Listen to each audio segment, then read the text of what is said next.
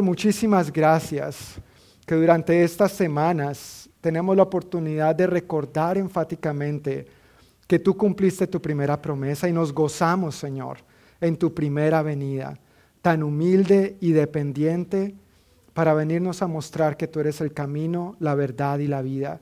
Pero también hoy, Señor, al recordar tu primera venida y celebrarla, recordamos y celebramos con gran expectativa que un día tú vas a regresar por nosotros, tu iglesia. Mientras tanto, ayúdanos a prepararnos y mientras vivimos, Señor, en momentos a veces tensos, ayúdanos a disfrutar del regalo del gozo que tenemos en ti. Abre nuestros oídos, abre nuestro entendimiento espiritual, ayúdanos a comprender tu palabra en esta mañana y a obedecerla. En el nombre de Jesús. Amén. Amén. El primer ejemplo entonces que quiero compartir tiene que ver con Nehemías. ¿Han escuchado de Nehemías? Si ya has escuchado, si no has escuchado, de todas maneras voy a hacer un resumen. Lo tengo en mis notas. Pero Nehemías vivió en una época muy difícil de la historia de su pueblo y él llevó a cabo una tarea muy difícil y muy complicada también. Esa tarea que el Señor le, le asignó, que él tuvo en su corazón el ferviente eh, deseo de llevar a cabo, tenía que ver con reconstruir las murallas de Jerusalén. En aquel entonces, y si vemos a nuestras ciudades hoy en día, las ciudades antiguas, las ciudades coloniales normalmente todavía tienen algo de murallas, porque esas murallas brindaban protección, seguridad, bienestar, daban sensación también de la, de la, de la gloria de lo que era una ciudad, de lo que esa ciudad representaba. Los, la nación de, de Judá y eh, Jerusalén, la ciudad de Jerusalén, al desviarse de Dios, pues vino la invasión, vinieron las consecuencias, ellos se apartaron del Señor, los persas los, los invadieron y entonces una de las afrentas que hacían contra la ciudad, no solamente por estrategia militar, pero por, por afrentarlos, era derribar sus murallas, porque eso era lo que les daba el sentido de, de seguridad, de lo que ellos eran, de confianza. Dentro de estas murallas nosotros estamos bien, dentro de estas murallas estamos protegidos, dentro de estas murallas tenemos paz y gozo. Sin murallas entonces no había ni lo uno ni lo otro. El pueblo estaba experimentando gran desespero y Nehemías asume el reto de edificar estas murallas.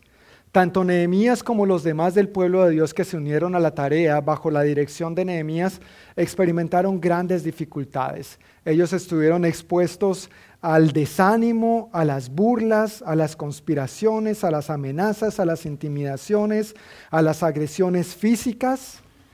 Y ellos en el Señor lograron sobreponerse a todo eso y sacar adelante la reconstrucción de las murallas de Jerusalén. Era tan desafiante la, la, situación para ellos en ese momento que cuando leemos el capítulo 4 de Nehemías y nos describe cómo llevaban a cabo esa reconstrucción, eh, dice que los obreros que estaban trabajando ahí en una mano o con una mano llevaban a cabo la construcción, llevaban a cabo el trabajo y en la otra tenían la espada. La situación era tan tensa que con una trabajaban y con la otra por si las moscas. ¿No es cierto? Por si alguien viene a atacarnos, por si alguien viene a querer atacar a mi familia, a mi pueblo o atentar contra mi vida. Si tú trabajas en construcción, puedes pensar lo difícil que podría ser trabajar con una sola mano y con la otra estar pilas por si las moscas, ¿no es cierto? Sería muy complicado, sería muy difícil, pero ellos pudieron llevar a cabo la tarea aún de esa manera por la gracia de Dios. A pesar de todo eso, terminaron la reedificación de la muralla y dice más adelante este libro de Nehemías que después de terminar esa eh, muralla de toda la ciudad, entonces se reunió todo el pueblo. Se reunió todo el pueblo en una de las plazas de la ciudad y la razón por la que se reunieron fue para escuchar la palabra de Dios. Recuerda, ellos ahí estaban viviendo las consecuencias de, haberse apartado de Dios. Los enemigos los habían invadido y ahora cayeron en cuenta, claro, es que nos hemos apartado de Dios. Y cuando uno se aparta de Dios, no es que Dios lo castigue a uno, es que sencillamente hay consecuencias. Si, tú sales a la calle en medio de un día lluvioso y sales sin paraguas, ¿qué va a pasar? Te vas a mojar. ¿Es la culpa de Dios? No, pero mucha gente cree que sí, que lo que le pasa y por qué Dios esto y por qué Dios lo otro y por qué Dios me hizo y por qué Dios me manda y porque sencillo, usa Él paraguas, ¿no es cierto? Pero a veces pensamos que podemos hacer las cosas a nuestra manera y que todo va a seguir estando bien. Esta, este, esta porción del pueblo de Dios entonces acudió a Dios, volvió a Dios, se reunieron para celebrar la reconstrucción de las murallas, pero también para disponerse a recibir la palabra de Dios. El sacerdote Esdras junto con otros servidores del templo leyeron la ley, se pararon, leyeron la ley en voz alta y al escuchar la ley, esta gente entonces empezó a comprenderla. Dice que les explicaban de tal modo que lograban comprender lo que la ley decía y empezaron a caer en cuenta de sus errores, de sus pecados, de lo que habían hecho mal. Comenzaron a llorar, a lamentarse y a volver sus corazones a Dios. Cuando llegamos al capítulo 9 de Nehemías, nos damos cuenta que se produjo un gran avivamiento, se arrepintieron de sus pecados, obedecieron a la palabra de Dios renovaron su pacto, su compromiso, su entrega al Señor y a partir de allí las cosas empezaron a ser diferentes. ¿Descansaba su paz y su gozo en las murallas que habían reedificado? No, su paz y su gozo ahora descansaba en su relación con Dios. Tu paz y tu gozo no descansan en las murallas que te brinden cierta protección a tu alrededor, en el bienestar de una casa, en el bienestar de una economía, en el bienestar de tu trabajo, en la seguridad que creas que eso te brinda. El bienestar, la paz, el gozo que tú puedes disfrutar depende de tu relación con Dios. ¿Cómo estás en tu relación con Dios? ¿Cómo estoy en mi relación con Dios? ¿Tienes una relación con Dios? Si no tienes una relación con Dios, ¿será hoy el día de acudir a Dios, de acudir a Jesús, al Mesías como tu Señor y Salvador? O si has estado caminando de la mano con Él, pero un poco flojo, un poco tibio, como que a veces sí, como que a veces no, y has estado intentando buscar ese gozo en otras cosas, pues Dios hoy te está diciendo, ese gozo solamente lo puedes encontrar en mí. Ese gozo solamente lo podemos encontrar en el Señor. Es en medio de esas circunstancias donde nosotros encontramos la famosa y maravillosa declaración de Nehemías capítulo 8, versículo 10, que dice, Nehemías continuó diciendo, vayan y festejen con un banquete de deliciosos alimentos y bebidas dulces, y regalen porciones de comida a los que no tienen nada preparado este es un día sagrado delante de nuestro Señor. Y aquí viene lo que más conocemos tal vez del libro del profeta Jeremías. No se desalienten ni entristezcan, porque el gozo del Señor es su fuerza.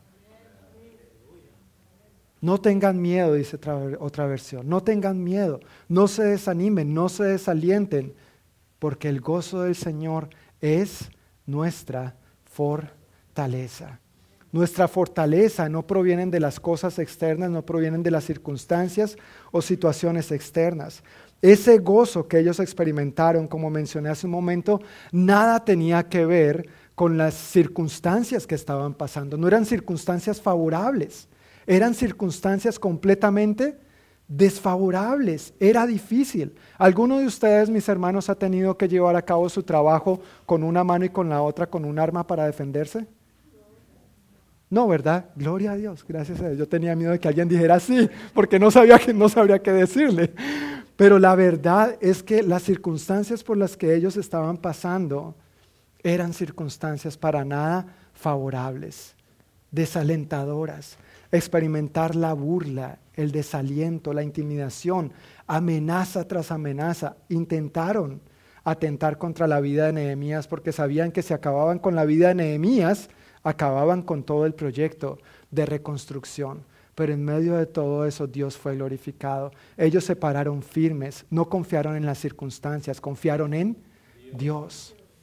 Y al acercarse, al volver a la palabra de Dios, entonces allí es donde vemos el fruto de prestar atención a este maravilloso libro. De exponerse a él con el ánimo no solo de tener más conocimiento, sí es importante comprenderlo, pero también obedecerlo. Y recuerda que nuestra obediencia, nuestra vivencia de este libro no tiene que ver con si lo entiendo o no lo entiendo, es un asunto de fe. Si le creo a Dios, le voy a obedecer a Dios. Es que no entiendo lo que Dios dice, es que no tiene sentido. Mire, para este mundo, para nosotros intelectual y humanamente hablando, muchas cosas que este libro dice, en palabras del apóstol Pablo, son locura. Pero a Dios le ha placido salvarnos por medio de la locura del Evangelio. No tiene sentido intelectual, humanamente hablando. Pero si nosotros le creemos, vamos a dar los pasos de fe y la fe se ve manifestada a través de nuestra obediencia. Esta gente se expuso a la palabra, volvió su corazón a Dios, comprendió, obedeció y allí es donde entra en juego lo que les mencionaba hace un momento, el capítulo 9, un gran avivamiento en esa confesión, en ese arrepentimiento de sus pecados, al volver a depositar su confianza en Dios, es entonces cuando experimentaron que el Señor les daba gozo y ese gozo les fortalecía para hacer lo que Dios les había llamado a hacer. A veces yo me cuestiono, ¿por qué no tengo gozo? ¿Por qué no estoy experimentando esa plenitud que Dios ha prometido para mí?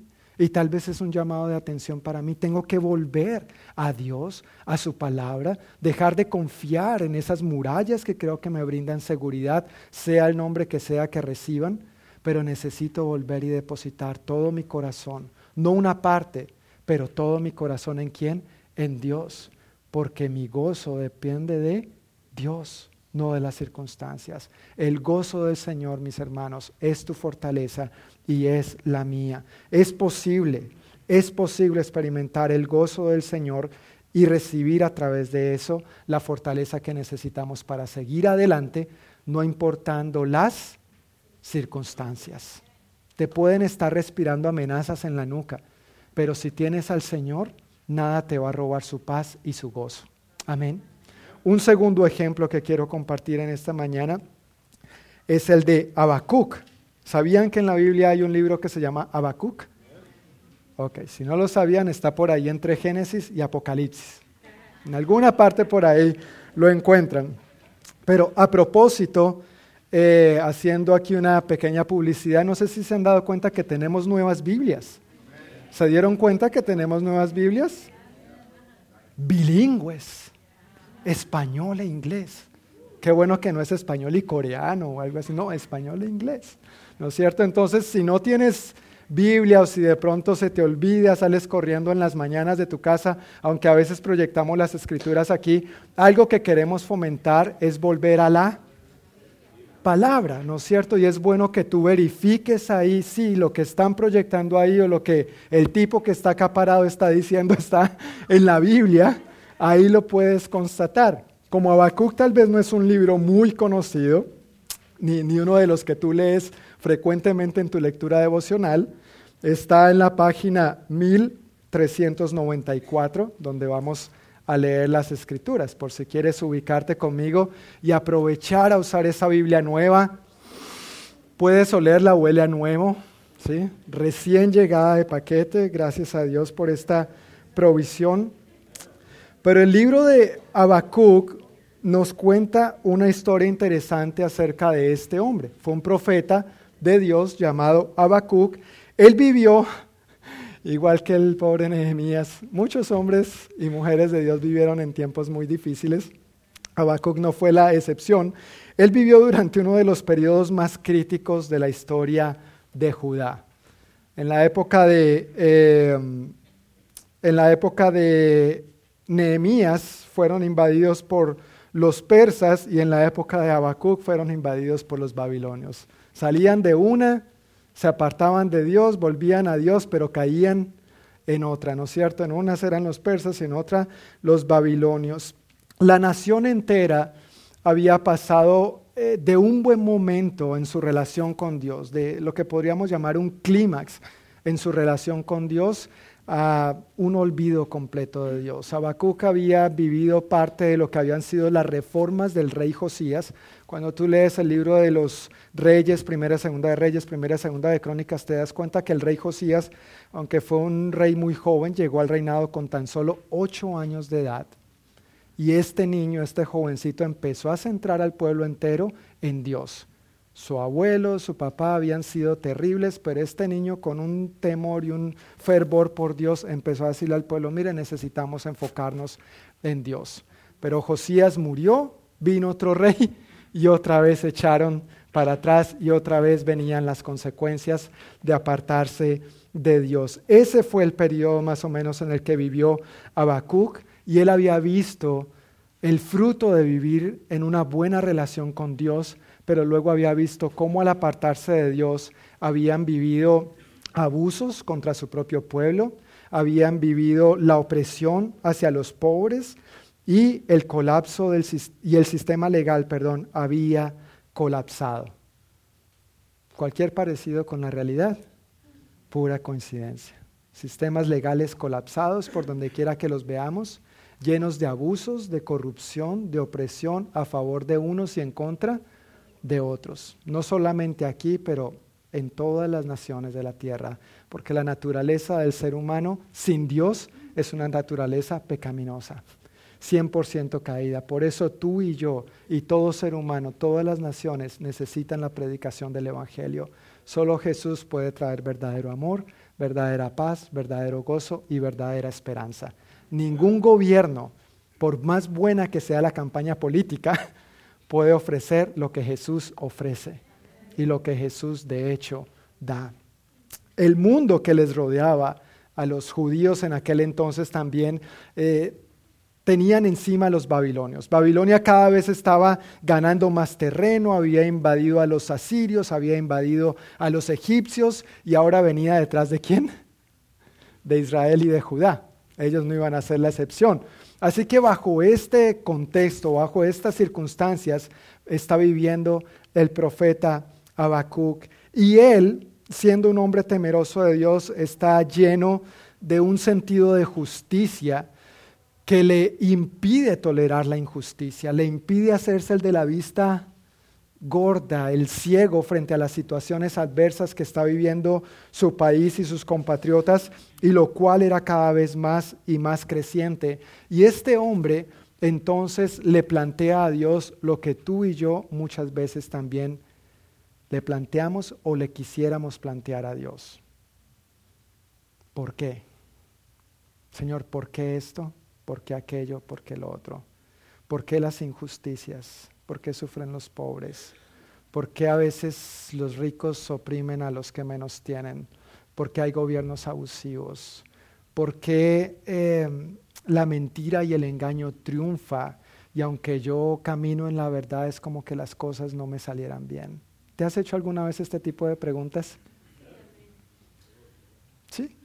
Bueno, Habacuc tuvo la valentía de decirle eso a Dios le reclamó a Dios respetuosamente, decentemente, no irreverentemente, pero le empezó a formular una serie de preguntas en esta dirección a Dios. ¿Por qué eso, Señor? ¿Por qué aquello? ¿Por qué el mal triunfa si tú has prometido que el bien, si hacemos el bien con el bien, venceremos el mal? Y no son este tipo de preguntas las que a veces nos hacemos hoy en día. ¿Sí o no? No es muy diferente de lo que Habacuc vivió en aquel entonces. Pero en medio de esas preguntas, nosotros vemos que este libro, un libro bien corto, de solo tres capítulos, Habacuc capítulo 1, 2 y 3, nos cuentan el peregrinaje espiritual de este hombre que pasa de las dudas a la fe. ¿Pasa de dónde? De las dudas a la fe. Ahora, Habacuc era quién? Un profeta. ¿Tenía dudas? Sí, tenía dudas. ¿Tú eres un creyente? Sí. Bueno, espero que sí. ¿Tienes dudas? Sí, hay dudas, pero cuando acudimos a Dios con corazón sincero, a derramarle nuestras preguntas, nuestras interrogantes, tenemos el gran privilegio de poder pasar de las dudas a la fe. Es cuando llegamos a Habacuc capítulo 2, versículo 4 y encontramos una de las mayores declaraciones en toda la historia de la humanidad, que ha transformado corazones y vidas de millones de personas y lo sigue haciendo. Cuando Habacuc le pregunta o le, plantea algunas de estas preguntas al Señor y el Señor responde algunas de ellas, el Señor le dice en Habacuc 2.4, ¿sabes qué Habacuc? El justo vivirá por la fe. Y esta verdad es una verdad que usa el apóstol Pablo después para afirmar la verdad acerca del Evangelio, la usa el escritor a los hebreos y esta es la verdad central sobre la cual descansa la reforma protestante. El justo por la fe vivirá. Lleno de fe y lleno de confianza en Dios, Habacuc sigue su conversación con el Señor, Dios le sigue respondiendo y al final nosotros vemos un cambio radical en la vida de Habacuc. Nosotros vemos en Habacuc 3, capítulo, perdón, Habacuc capítulo 3, versículos 1 y 2, como él empieza a concluir su conversación con Dios. Y es un cambio del cielo a la tierra. Es una transformación radical la que él experimenta. Dice así Habacuc 3, 1 y 2. Esta oración fue entonada por el profeta Habacuc. He oído todo acerca de ti, Señor. Estoy maravillado por tus hechos asombrosos. En este momento de profunda necesidad, ¿en este momento de qué? ¿Podemos sentirnos identificados con el profeta? en este momento de profunda necesidad, ayúdanos otra vez como lo hiciste en el pasado. Ayúdanos, Señor. En este momento de profunda necesidad, ayúdanos otra vez como lo hiciste en el pasado. Y en tu enojo, recuerda tú misericordia. De haber empezado una serie de reclamaciones respetuosas, pero reclamaciones y preguntas genuinas, al final, al llegar al final de su libro, Abacú llega a una conclusión derrama su corazón sinceramente en oración delante de Dios. Este es solo el comienzo de la oración, pero al final en el versículo 17, 18 y 19 es lo que más me impacta acerca de él era definitivamente un hombre lleno de fe. Al ver las circunstancias que le rodeaban, no es que las circunstancias cambiaron, no es que Dios con una varita mágica desapareció los problemas y echó fuera a los invasores. Pero mira las palabras de fe de Habacuc en medio de estas circunstancias. Versículos 17, 18 y 19. Aunque las higueras no florezcan y no haya uvas en las vides, aunque se pierda la cosecha de oliva y, en los campos y los campos queden vacíos y no den fruto, aunque los rebaños mueran en los campos y los establos estén vacíos. ¿Qué dice el versículo 18?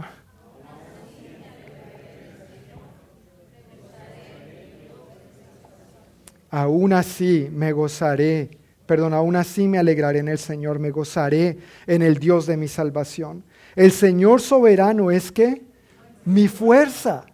El Señor soberano es mi fuerza. Él me da pie firme como al venado, capaz de pisar sobre las alturas. Permíteme leer una vez más cada una de estas afirmaciones del versículo 17 y complementarla frase por frase con el versículo 18. Aunque las higueras no florezcan, aún así me alegraré en el Señor, me gozaré en el Dios de mi salvación. Aunque no haya uvas en las vides, aún así me alegraré en el Señor, me gozaré en el Dios de mi salvación. Aunque se pierda la cosecha de oliva, aún así me alegraré en el Señor, me gozaré en el Dios de mi salvación. Aunque los campos queden vacíos y no den fruto, aún así me alegraré en el Señor, me gozaré en el Dios de mi salvación. Aunque los rebaños mueran en los campos y los establos estén vacíos, aún así me alegraré en el Señor, me gozaré en el Dios de mi salvación. Eso es fe, hermanos. No solamente porque lo estaba diciendo de dientes para afuera, era porque lo estaba viviendo. Él sabía lo que era tal vez ir a buscar qué comer y no tener que comer porque los enemigos les habían acabado y llevado todo. Y de pronto lo poquito que tenía, había un grupito exclusivo que se aprovechaba de esos y quería más para ellos y menos para los demás, o si quedaba. Él es un gran ejemplo de lo que es gozarnos en el Señor. Yo creo que ninguno de nosotros hemos pasado por una situación como esta.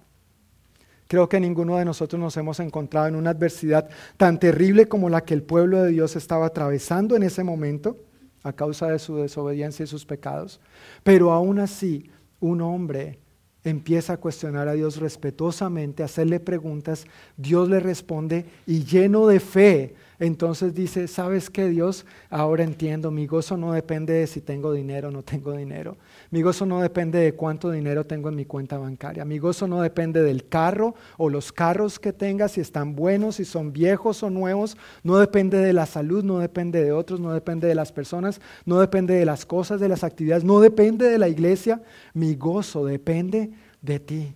Y aunque la cosa no esté bien, y aunque la cosa no esté bien con todo, yo me alegraré en el Dios de mi salvación. Amén. Él es Dios soberano, de Él proviene mi fuerza, de Él proviene tu gozo y el mío, no de terceros, no de cosas que otros puedan o no puedan hacer por ti. Tu gozo solamente es completo y verdaderamente satisfactorio en el Señor. A lo largo de mi vida eh, cristiana he tenido la oportunidad de compartir el Evangelio con muchas personas y muchos de estos han sido jóvenes. Y es interesante a veces la perspectiva de los jóvenes cuando uno comparte el Evangelio, porque el joven tiende a pensar que tiene toda la vida por delante, como si la tuviera comprada o asegurada. Y no es así, ¿verdad? Espero que sepas que no es así.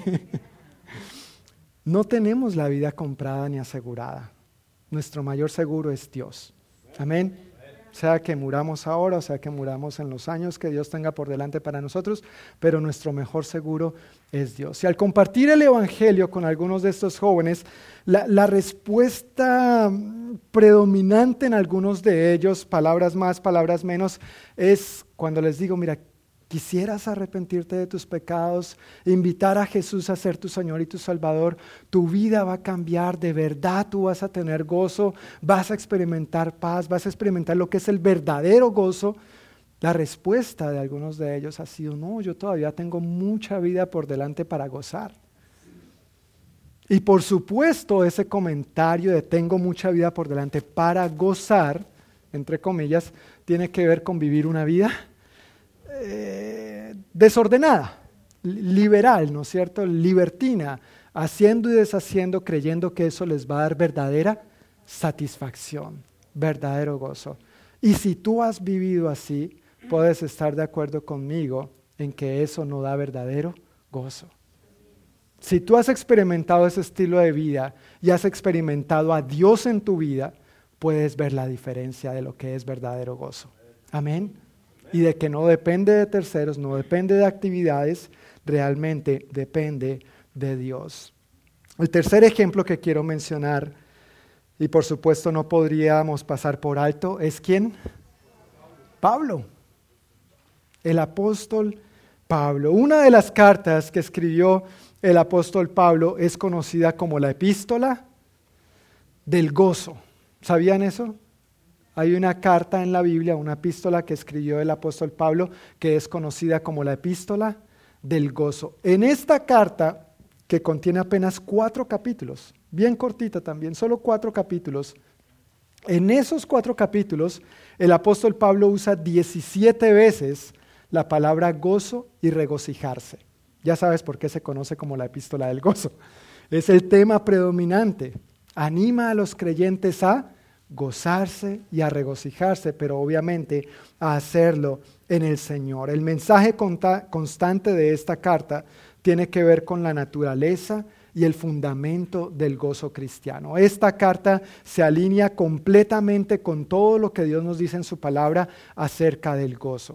La base y el fundamento del gozo es Dios no las circunstancias, no el dinero, no las actividades, no la familia, no el trabajo, aunque por supuesto algunas de estas cosas son buenas, pero a pesar de todo eso es Dios. Si quieres verdadero gozo, tienes que hacer de Dios el fundamento y la base de tu vida, no otra cosa.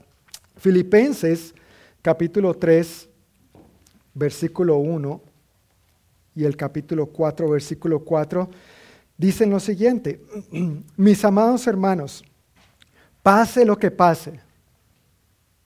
¿Cómo? Pase lo que pase. Eso significa pase lo que pase. Mis amados hermanos, pase lo que pase, ¿qué? Alégrense. ¿En qué?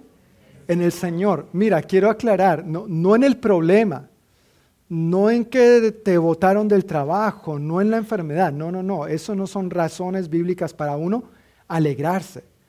Pero sí nos insta que a pesar de eso, pase lo que pase, alégrense en quién?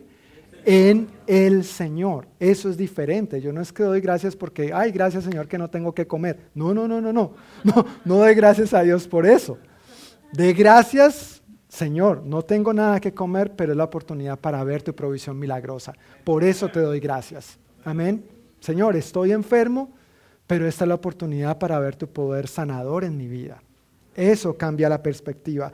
Pase lo que pase, alégrense en el Señor. Nunca me canso de decirles estas cosas y lo hago para qué? Para proteger su fe. ¿Sabes que a veces se presenta el Evangelio como una varita mágica? Ven a Cristo y tus problemas desaparecerán.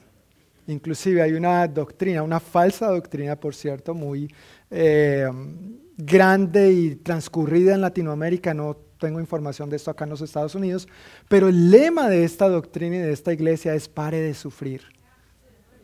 No sé si usted ha escuchado de eso, pero pare de sufrir. Y la verdad es que a veces uno viene a Cristo y ahí es que el sufrimiento se pone interesante. ¿No les ha pasado? Cuando uno viene a Cristo, a veces es que las cosas se ponen más candentes, como que si antes el horno estaba calientito, ahora se pone esa temperatura que uno dice, no aguanto, Señor, pero yo pensé que las cosas iban a ser diferentes. Y el Señor, claro, no es que están siendo diferentes, pero en medio de esas circunstancias es donde nosotros vemos obrar a Dios en nuestra vida.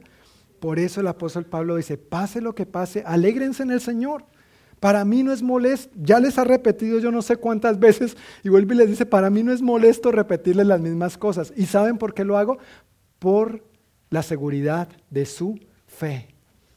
Hermanos, en esta vida estamos expuestos a miles de riesgos, pero una cosa es vivir esos riesgos en nuestras propias fuerzas o en las fuerzas del Señor. Por eso es que podemos regocijarnos en Él. Amén.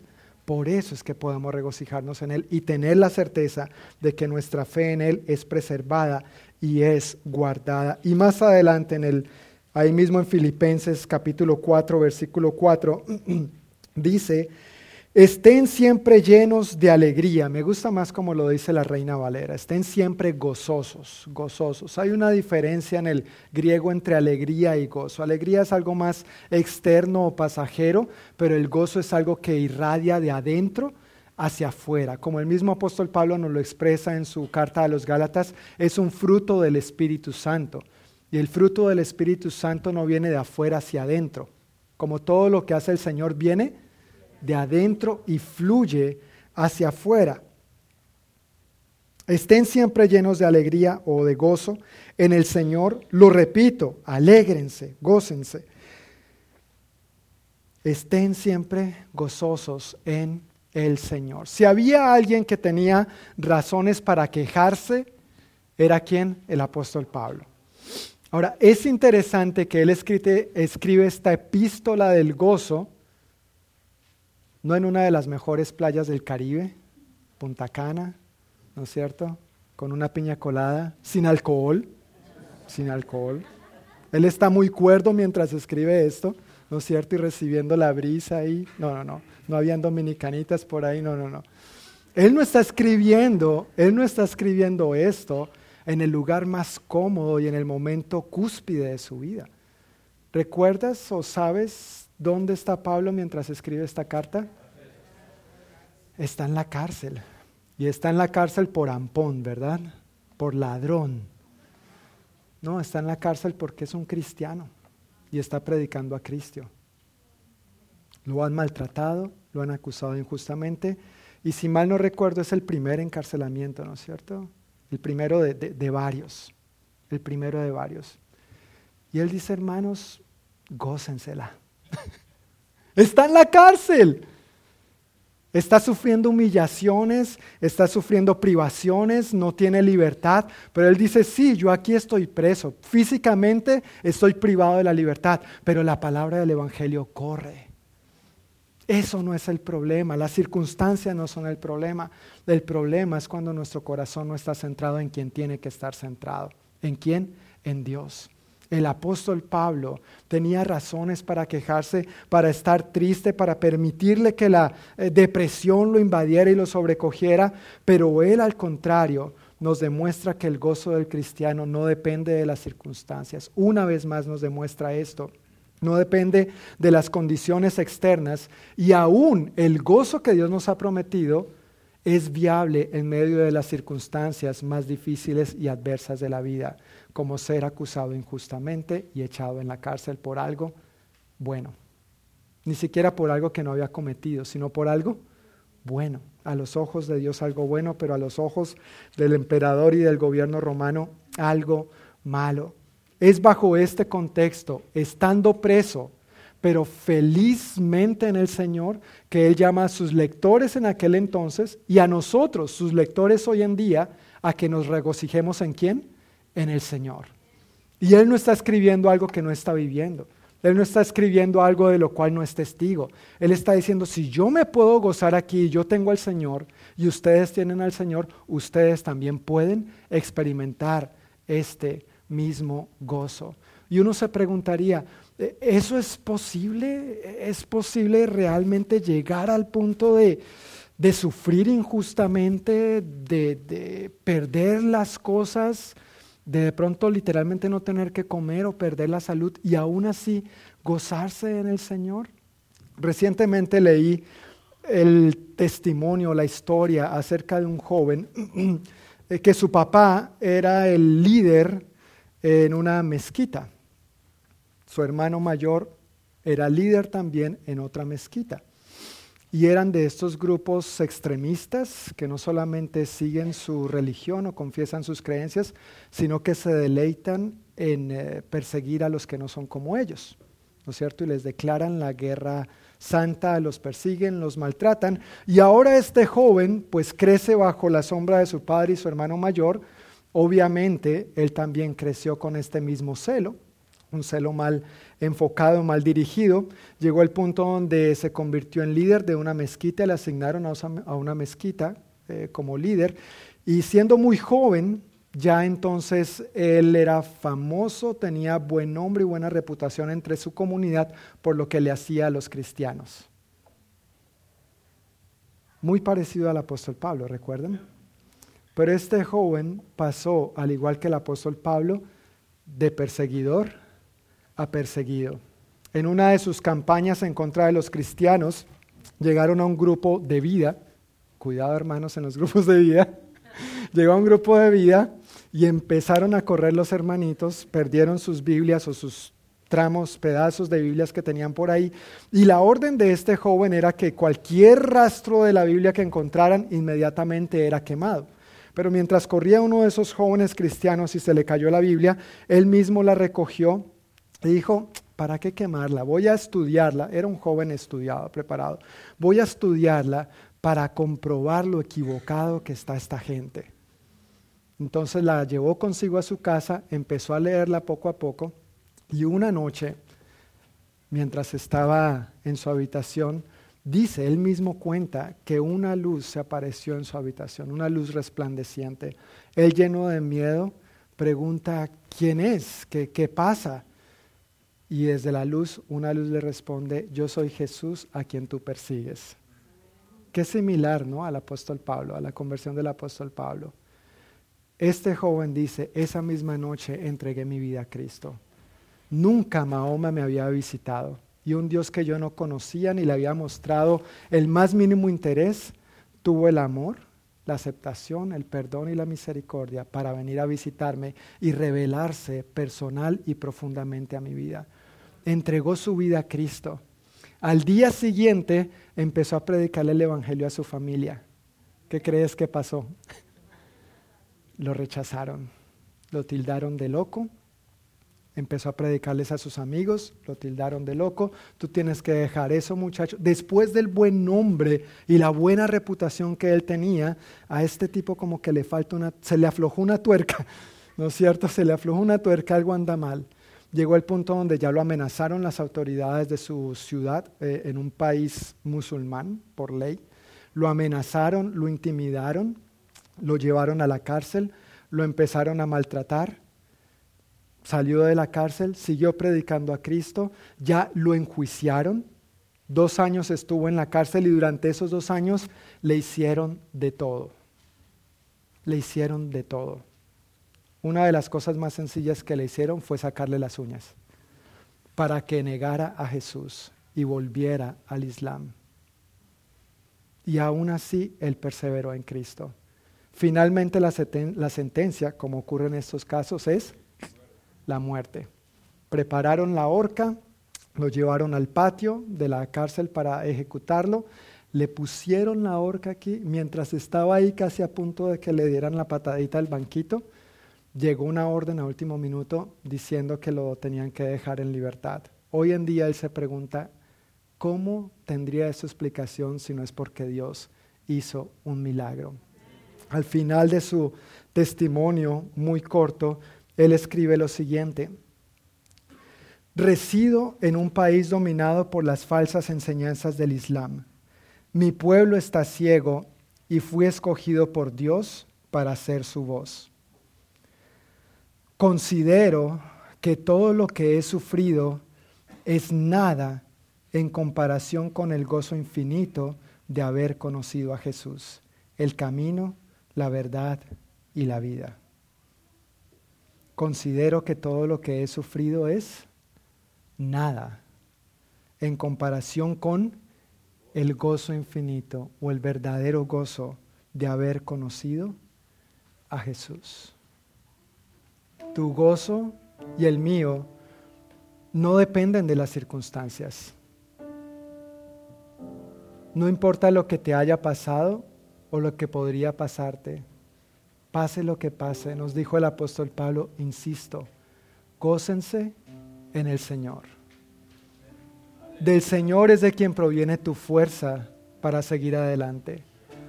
Del Señor y de nadie más, del Señor y de nada más. Es triste, pero a veces las personas buscamos ese gozo que tanto anhelamos y que sí, tanto necesitamos, pero lo buscamos de maneras equivocadas o en lugares equivocados. Es como la persona que intenta buscar gozo y tener plena satisfacción, por ejemplo, en el alcohol, en el licor. Por supuesto que el alcohol tiene la capacidad de dar un poco de alegría, desinhibe, da un ambiente de festejo, da la falsa percepción de que los problemas han desaparecido. Pero una vez pase la cruda, el humo, el guayabo, como sea que lo llame, una vez pasen los efectos del alcohol, los problemas siguen estando allí. Y tal vez peores. Quizá el poco dinero que tenía, en lugar de invertirlo bien, se lo gastó en, el alcohol, ahora tiene menos dinero y los problemas se incrementan. Pero eso no pasa solamente con el alcohol, pasa con cualquier otro tipo de vicio o adicción, como las drogas, el juego, la inmoralidad sexual, o aún con cosas buenas como el trabajo, el dinero y las cosas buenas que esto nos provee. Tratamos de buscar y construir murallas que nos brinden paz, gozo, seguridad, amor y esperanza en las cosas materiales en una tierra donde vivimos tan rodeados por el consumismo y el materialismo y vivimos esa constante presión y amenaza respirándonos en la nuca, ¿en qué está basado tu gozo? ¿En qué está basada tu paz? Tal vez si miras hace unos años atrás, hace unas décadas, cuando quizá no tenías la prosperidad que tienes hoy, cuando tenga un carro voy a tener cierta satisfacción, voy a tener gozo. Tal vez ya vas por el tercero y quizá no experimentas el gozo, porque un carro no te puede dar gozo. Quizá no tenías casa propia en tu país de origen y ahora tienes casa propia y pensaste que esa casa te iba a dar gozo, pero esa casa no te da gozo. Dios te da gozo. Amén. Las cosas, las personas, las actividades, aunque sean buenas, no pueden darnos lo que Dios ha prometido darnos. Y nosotros tenemos la capacidad y la habilidad de mantener ese gozo en la medida que nos mantenemos conectados a Él, porque Él es la fuente del gozo. Él es la vid verdadera y nosotros los pámpanos y separados de Él, nada podemos hacer. No podemos disfrutar y vivenciar este gozo maravilloso, sobrenatural y verdadero que Él nos ha prometido. Este gozo verdadero es parte de la gran buena noticia que el ángel anunció a aquellos pastores hace alrededor de dos mil años, cuando les dijo no teman, porque les traigo buenas noticias que serán de gran gozo para toda la gente. Hoy les ha nacido en Belén un Salvador que es Cristo el Señor. Si me permites personalizar esta porción de la escritura y ponerla en primera persona, el Señor te dice, no temas, porque te traigo buenas noticias que serán de gran gozo para ti y para toda la gente. Hoy te ha nacido en Belén un Salvador, que es Cristo el Señor. Amén. Yo quiero invitarles a que nos pongamos de pie y en actitud de oración demos gracias a Dios. Si hay algo que quiero que nos quede claro con estos ejemplos que hoy hemos visto de la palabra y con el ejemplo de este joven ex musulmán que pasó hace unos 30 años más o menos. Si hay algo que quiero que quede claro con esto, es que tu gozo y el mío no depende de las circunstancias, sino que depende de Dios. Amén.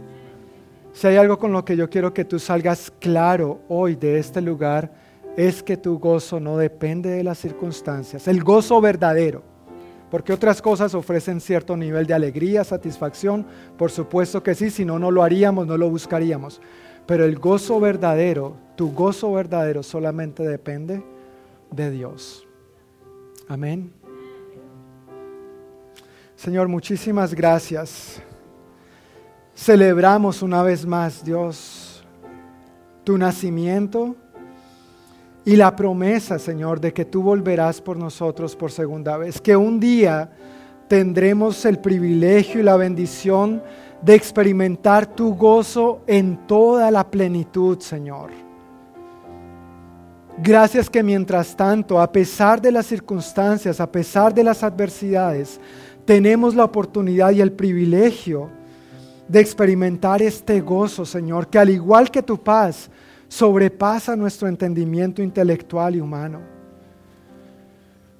Yo pido, Señor, que para aquellos de mis hermanos, para mí, que de pronto hemos luchado, Señor, en esta área de nuestra vida, tratando de buscar gozo o satisfacción en otras cosas, por buenas que sean, aún a veces la misma familia, el trabajo, con todas las ganas que le echamos, para echar para adelante, Señor.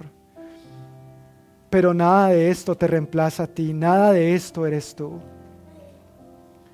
Yo te pido, Señor, que si hemos intentado buscar verdadero gozo en fuentes ilegítimas, en fuentes que no eres tú, yo te pido que tú nos perdones. Y al igual que el pueblo, Señor, en el libro de Nehemías, volvamos nuestro corazón a ti que prestemos atención a tu palabra para comprenderla y por fe obedecerla, Señor. Porque de allí es de donde nos das la fortaleza y el gozo que nos sustenta en todas las circunstancias, sean buenas o no tan buenas. Perdónanos, Señor. Perdónanos cuando te hemos cambiado como la fuente de nuestra paz y de nuestro gozo por objetos, personas, dinero, cosas materiales. Perdónanos, Señor. Limpia nuestro pecado y por favor renueva nuestra fuerza hoy. Renueva nuestra confianza en ti. Avívanos, Señor, en nuestra relación, en nuestra genuina entrega y pasión por ti, Señor, sabiendo que nada ni nadie puede reemplazarte ni tomar el lugar que solamente a ti te corresponde.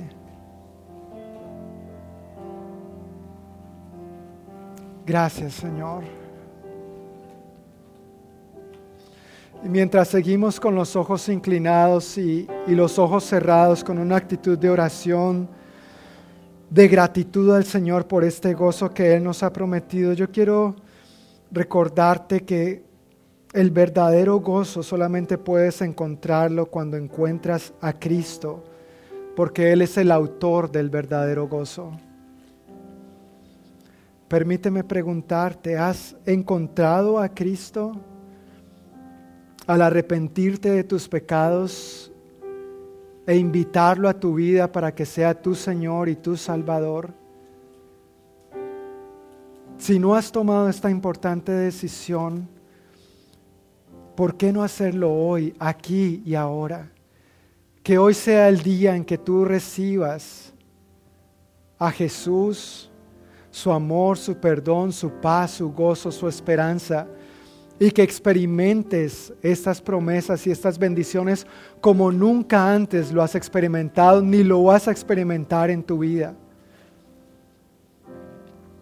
Si tú has estado visitando estas reuniones o quizá hoy nos visitas por primera vez y no has tomado esta importante decisión de tener un encuentro con Cristo, de, de invitarlo a tu vida para que sea tu Señor y tu Salvador, yo quiero invitarte a que lo hagas hoy. ¿Habrá alguien en esta mañana que diga, yo quiero entregar mi vida a Cristo? Esto es una decisión entre tú y Dios. Y por eso quiero pedir el favor, como dije hace un momento, si todos pueden estar con sus ojos cerrados y el rostro inclinado, voy a pedir si hay alguien que quisiera tomar esta decisión, levante su mano. Solamente yo tengo mis ojos abiertos para ver si alguien levanta la mano, pero no la levantas a mí, la levantas a Dios. Le dice, Señor, yo te necesito, Dios te bendiga, gracias, Dios te bendiga, puedes bajar tu mano. Dios te bendiga, puedes bajar tu mano. Dios te bendiga, puedes bajar tu mano. Dios te bendiga. Dios te bendiga, puedes bajar tu mano. Habrá alguien más que esta mañana diga, este es el gozo que yo necesito. Y este gozo lo encuentro solamente en Cristo. Gracias Señor. Gracias por lo que estás haciendo en este momento, en cada uno de nosotros, en nuestro corazón, por renovar nuestras fuerzas, paz, amor, gozo y esperanza en ti. La Biblia dice que lo único que tenemos que hacer para invitar a Jesús en nuestras vidas es creerlo en nuestro corazón y confesarlo con nuestra boca, confesarlo con nuestros labios. Yo quiero pedir a las personas que levantaron su mano, pero también a toda la congregación que acompañemos a estas personas haciendo esta sencilla oración, expresando a Dios lo que hay en nuestro corazón.